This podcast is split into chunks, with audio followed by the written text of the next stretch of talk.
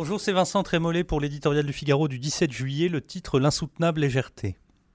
Sur l'ère estivale de copinage et crustacés, la malédiction du ministère de l'écologie continue. François Drugy, ministre honteux, démissionne. Edoui Plenel, journaliste glorieuse, sermonne.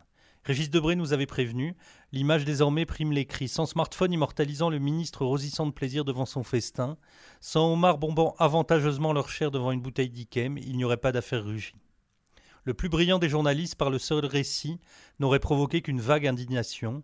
La photo du délit a déclenché une tempête politique. L'émotion plus forte que la raison, d'appartement de fortune en clinquant ses cheveux en passant par d'étranges arrangements fiscaux, la vie d'un couple a été passée au crible. Rien d'illégal, mais rien d'exemplaire non plus.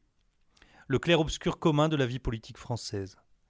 Mais le tribunal médiatique se concentre sur le sentiment, pas sur la loi. Très vite, il a tranché. François Drugy est déclaré coupable d'imprudence, d'inconséquence et d'indécence. Il faut qu'il parte. Il est parti. La situation était d'autant plus intenable que résonnaient encore dans nombre d'oreilles les homélies intraitables de M. Drugy contre François Fillon, ses épîtres enflammées pour la République exemplaire. Tartuffe, cette fois-ci, était ministre de l'écologie. Au nom de la raison, des droits de la défense, des dangers de la transparence, on pourrait légitimement s'inquiéter d'une sentence aussi rapide, aussi implacable. Mais au nom du bon sens, du discernement, de cette chose de plus en plus rare qu'on appelle tact, on reste ébahi devant la légèreté d'un ministre qui, en même temps qu'il demande à l'artisan qui roule en diesel de changer de voiture, profite à plein des largesses de l'État. Si la situation du pays et du monde est aussi préoccupante que l'indiquent les discours de la majorité, elle exige en retour une évidente retenue, une réserve élémentaire. Le très vieux monde appelait ça donner l'exemple.